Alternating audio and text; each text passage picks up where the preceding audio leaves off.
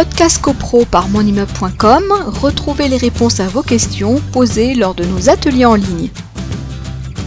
Alors, à cette daté, vous avez une qui prévoit, alors ça donne un éclairage au, à l'acquéreur potentiel, euh, c'est-à-dire que sur l'annexe, vous allez avoir euh, les dépenses incluses dans le budget provisionnel sur les deux dernières années, c'est-à-dire que vous allez avoir la cote-part du euh, copropriétaire qui a vendu, des charges qu'il a payées, donc des charges courantes, sur le budget prévisionnel. Donc le budget prévisionnel, on le rappelle, c'est une obligation. Ce budget prévisionnel est voté chaque année et ce sont les dépenses courantes de la copropriété, électricité, entretien des parties communes, euh, femmes de ménage, gardien d'immeuble, etc. etc. Ce sont les dépenses récurrentes d'un exercice à l'autre. Donc ça, ce sont les, les, les, charges moyennes afférentes au lot sur les deux dernières années.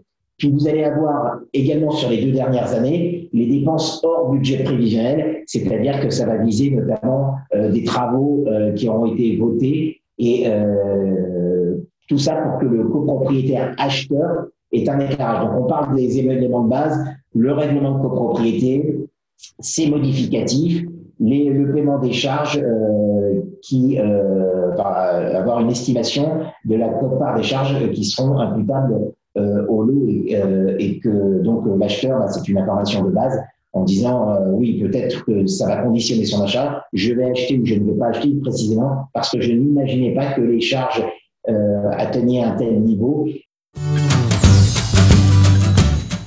Podcast CoPro par monimmeuble.com, retrouvez les réponses à vos questions posées lors de nos ateliers en ligne.